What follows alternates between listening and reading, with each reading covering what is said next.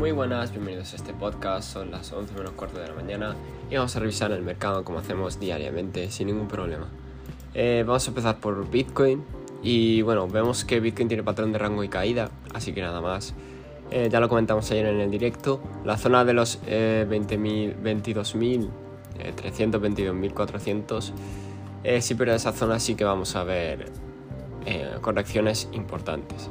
Posiblemente para rellenar el gap de la CME, pero tiene que perder esa zona antes.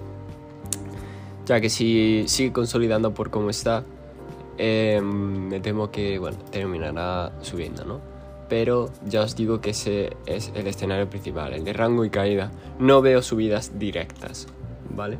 A no ser que tengamos resultados muy positivos sobre algo, eh, lo dudo.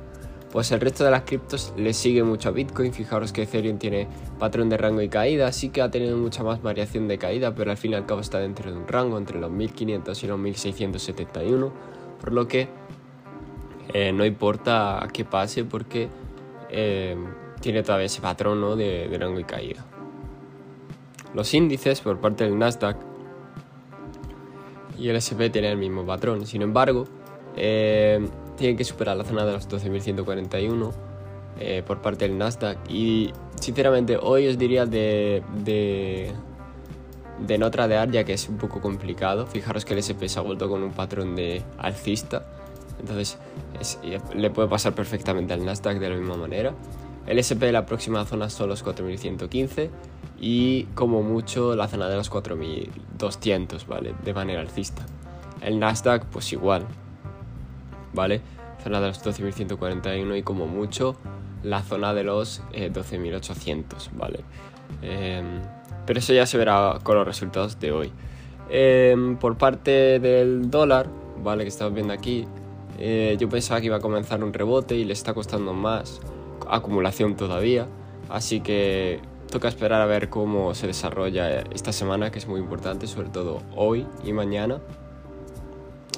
Así veremos cómo, cómo se desarrolla el ambiente y el mercado. Una cosa última que quería comentar es eh, Michael Burry ha puesto un tweet, eh, ya sabéis el inversor este tan famoso y tan bueno, eh, ha puesto un tweet que básicamente ha puesto directamente vender, así sin más. Eh, yo creo que, a ver, se refiere a los mercados, ¿no? Evidentemente, no creo que sea para otra cosa.